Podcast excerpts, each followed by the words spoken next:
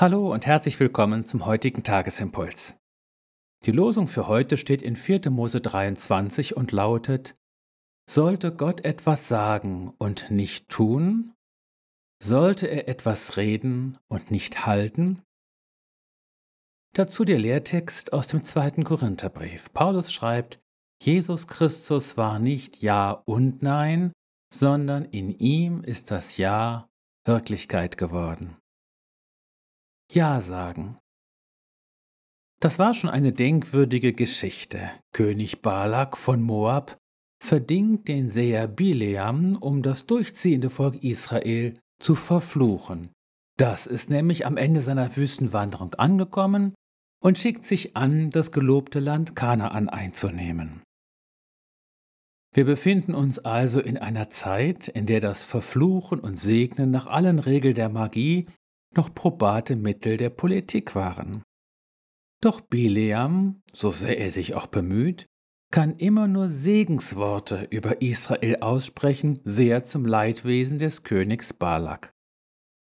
Den einleitenden Worten zu seinem ersten Segensspruch über Israel ist die heutige Losung entnommen.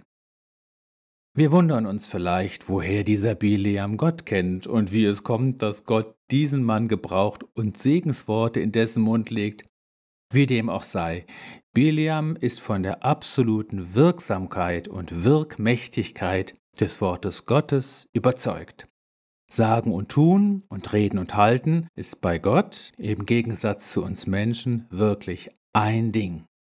Gottes Worte bewirken, was sie sagen.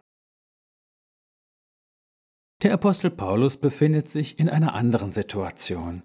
Er sieht sich dem Vorwurf ausgesetzt, dass er nicht halten würde, was er versprochen hätte, oder dass er sogenannte Doppelbotschaften senden würde, also Ja und Nein gleichzeitig sagen würde. Das weist der Apostel zurück und weist auf Jesus, der das Ja Gottes zu uns in Person ist. In ihm ist das Ja Wirklichkeit geworden, schreibt er. Doppelbotschaften sind tatsächlich Gift für jede Kommunikation und für jede Beziehung. Sie sind ein Mittel der Macht und Manipulation. Sie stiften Unsicherheit und Ungewissheit. Solche Beziehungen gleichen einem Wackelpudding.